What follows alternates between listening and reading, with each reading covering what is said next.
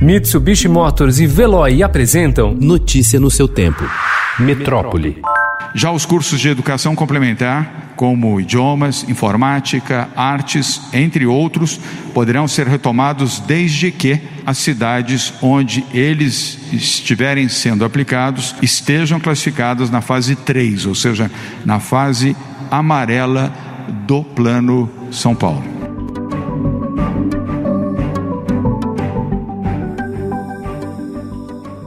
A gestão João Dória anunciou ontem o retorno de aulas complementares, como cursos de idioma, informática e artes no Estado. As atividades passam a ficar submetidas às restrições da categoria serviço, previstas no Plano São Paulo, por falta de regulação própria. Além disso, haverá retomada de aulas presenciais, mas com restrições de cursos superiores e técnicos em cidades que estão há mais de 15 dias na fase amarela, como é o caso da capital paulista.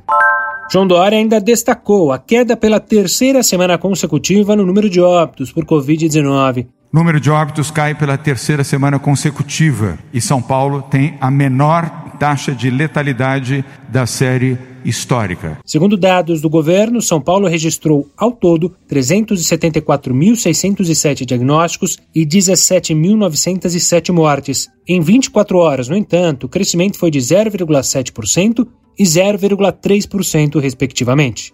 Dois sentimentos opostos marcaram os frequentadores dos parques no primeiro dia de reabertura após a quarentena. O primeiro foi a alegria de retomar a atividade física, o contato com a natureza e oferecer às crianças mais uma opção de lazer. Por isso o movimento foi grande, mas também houve o desconforto com o uso obrigatório da máscara, principalmente na hora de correr, caminhar e pedalar, as únicas atividades permitidas nesse momento da flexibilização. Nos parques Ibirapuera e do Carmo, o uso incorreto da máscara foi mais frequente.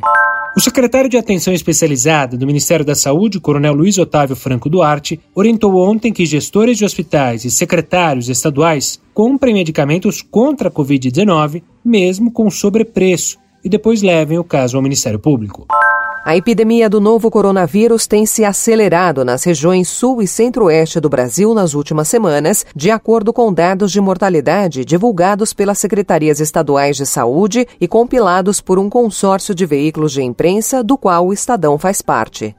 Até o final de julho, o Brasil deve registrar 2 milhões e meio de casos de Covid-19 e até 90 mil mortes provocadas pela doença. A previsão é do grupo Covid-19 Analytics, composto por economistas da PUC do Rio de Janeiro e da FGV, que vem tendo um dos melhores índices de acerto nas previsões de curto prazo sobre a epidemia, com margem de erro de apenas 2%.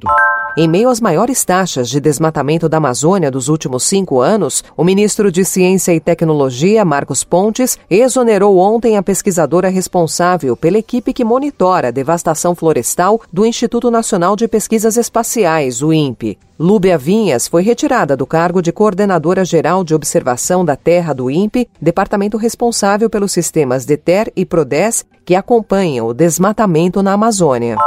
A Universidade de São Paulo anunciou ontem que o aluno de Relações Internacionais Brás Cardoso Neto foi expulso após denúncias de fraude em cotas raciais e sociais. É o primeiro caso desse problema na história da universidade.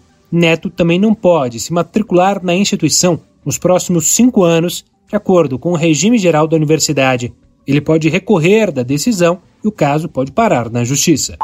O ouvidor das polícias de São Paulo, Eliseu Soares Lopes, solicitou que a corregedoria da PM investigue o caso dos policiais filmados agredindo uma mulher em Parelheiros, no extremo sul da capital paulista. Na ação, um dos policiais chega a pisar no pescoço da comerciante e arrastá-la. É repugnante, não coaduna com a prática da atividade policial. A senhora já estava no chão, não tem sentido, é um absurdo, disse Lopes ao Estadão. Notícia no seu tempo. Oferecimento Mitsubishi Motors. Apoio Veloy. Fique em casa. Passe sem filas com o Veloy depois.